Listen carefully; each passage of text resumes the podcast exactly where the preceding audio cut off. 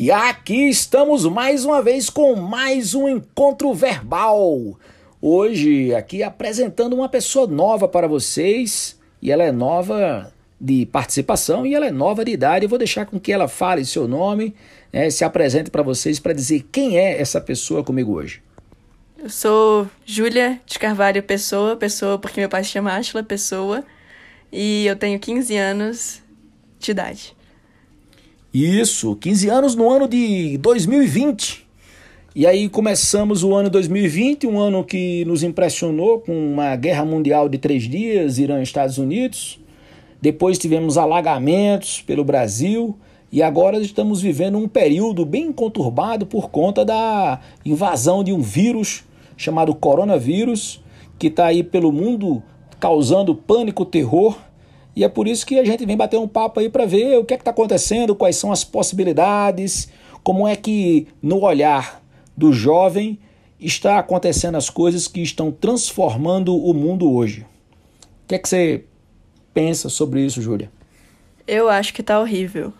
Eu acho que assim, eu não sou grupo de risco, tem muita coisa para estudar, tem prova pela frente e a gente não tá tão engajado assim no estudo como deveria estar. O que, que é que acontece na cabeça da gente olhando hoje é esse problema, dificuldade de prosseguir com a rotina, não conseguir estudar, etc. Mas o que é que vai acontecer daqui a, a 10, 20 anos? Será que temos a esperança de voltar às coisas como estava antes ou um novo mundo se desenha a partir de agora?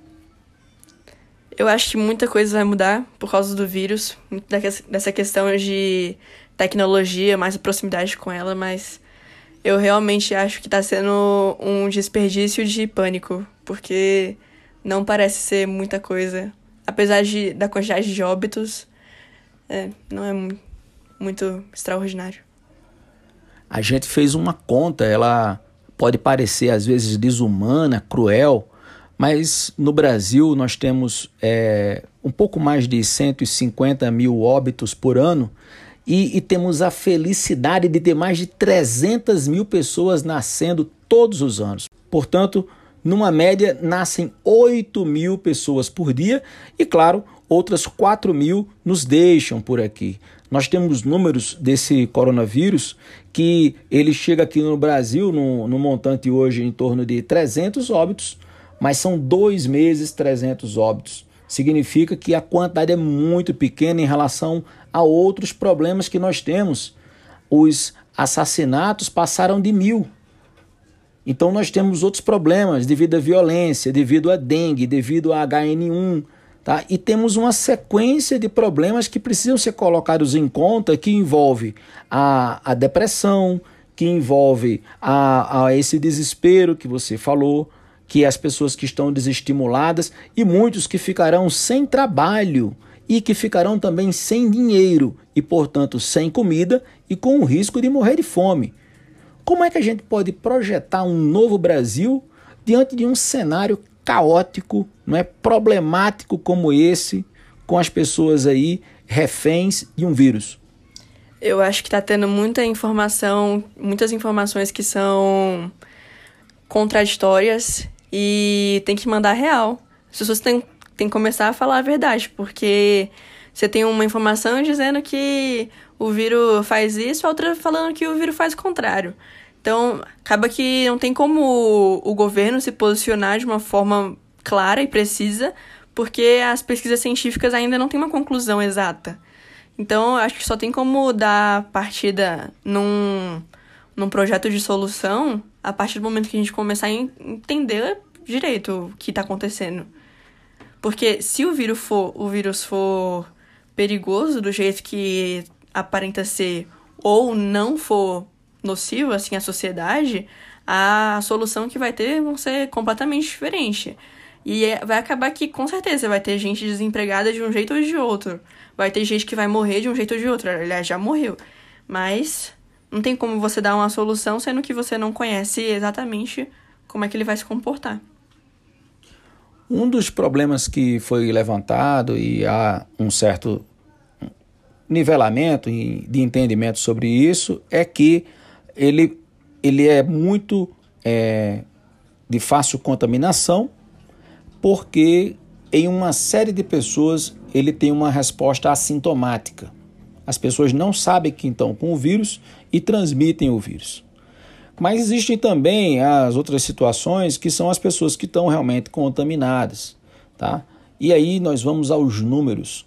Tem países que foram afetados brutalmente, e esses países diretamente estão envolvidos a China, a Itália e os Estados Unidos, mas por força de comunidades que, são diretamente a região fabril da, da Itália, que é a região de Bergamo e outras cidades, é a, reunião, a região aonde tem uma presença de asiáticos muito forte, principalmente pessoas que têm ligação com o Wuhan, aonde começou o grande epicentro aí, né, o grande centro de, de transmissão é, na China. Então a gente tem também Chinatown, lá no, no norte americano, e que afetou toda Nova York, aí que é de grande circulação. Mas o Brasil, com a quantidade de casos que tem, e principalmente o Brasil já tem hoje casos de cura de pessoas que receberam tratamento, um tratamento de ventilação, em terapia intensiva, para superar o tempo do corpo ter aí a sua resistência à imunidade. O problema maior nosso seria colapsar o sistema de saúde. Mas não é isso que nós estamos observando. O país parou. Não existe ninguém em hospitais. Então, poucos hospitais estão com a volumetria. Isso significa que nós estamos com uma dimensão, né, superestimando aí o confinamento para tirar as pessoas de outras atividades que fariam bem, inclusive a própria mente delas. Esse é que é o ponto, talvez que caiba para a gente fazer algumas reflexões né, de como não é nem curar o corpo, é como curar a mente, como sair dessa sem ficar louco, né? Sem ficar perturbado. O que é que você acha? Eu acho que isso tudo é um resultado de um, uma guerra política que está tendo, porque se a gente já tem cura, já tem, assim, não necessariamente a solução, mas já tem uma forma de tratar o problema, por que não está sendo aplicada? Aí você vai ver que tem um monte de países aí que. e pessoas que estão sendo contra a solução criada lá pelo hidroclori... Hidrocloriquina? Hidrocloriquina. Azithromicina? Que são os nomes dos produtos. A cloriquina, fala, fala esse nome que fica mais fácil. É um remédio para malária e que ele faz uma ação contra a, essa invasão do vírus, né? Para desmontar o, o ataque. Pois é, então assim, é, tá tendo uma guerra política por trás. Não tem como você ter uma solução, um monte de gente doente, com, está com um remédio ali na mão e não querer usar. É um, muito complexo. Também porque você envolver economia dentro disso tudo, você querer é, não querer vender o remédio para os outros países para as pessoas morrerem e a sua economia é, melhorar tirar uma vantagem. Tirar a vantagem dos outros é, é algo muito complexo. É ou a informação que eu passo aqui, e isso é de maneira livre de nosso pensamento, ela, ela, ela traz as complexidades também para reflexão, tá? O Brasil tentou fazer algumas importações e por acaso os, os aparelhos de ventilação eles são vendidos exclusivamente por empresas lá do polo asiático de produção, tá? Vocês sabem qual é o que é o país que fabrica. E eu falei hoje com a rede de hospitais do Rio de Janeiro, eles tinham feito uma encomenda e de 500 equipamentos como esse, é, em torno de 18 mil dólares, e em uma semana de negociações o valor foi para um lado, para o outro, para o outro, e no final o fornecedor só entrega por 60 mil dólares cada equipamento. E, e o problema cresceu, porque mesmo mais caro, eles tentaram fazer a compra e quando descobriram que a compra viria para o Brasil, o material ficou bloqueado né, no, no, numa aduana americana para poder não vir para cá, porque o fornecedor descobriu que não era para mandar essa, essa carga aqui para o Brasil. Então dá uma pena com essa politização né, com o abandono da, da humanidade, das pessoas não entenderem que do outro lado tem famílias, que tem pessoas e que passam por necessidade, muitas vezes, de um, de um alento, né? ou que passam por uma necessidade de um tratamento intensivo num período de intubação de 5, 7 dias para poder superar o desafio desse, desse vírus. Tá? Então fica aí uma reflexão e eu gostaria que Júlia também fizesse uma reflexão para a gente pensar o que, que nós podemos fazer. Né? O que, que é que nós podemos fazer? Nós, brasileiros, nós, jovens, nós, os homens do futuro, porque daqui a 10 anos eles vão estar liderando o país. E vocês serão aqueles que vão liderar o país e que vão atuar na política e que vão ter que colocar esse olhar diferente para que isso não se repita.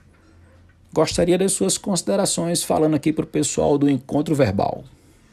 Eu acho que é importante, primeiro, cuidar de si mesmo, né, para não entrar na paranoia, procurar pelos dados, procurar pelas informações mais coerentes, procurar saber se a notícia que você está vendo é verdade e é isso, vamos esperar que as coisas se funcionem, porque cada um fazendo sua parte, uma hora dá certo.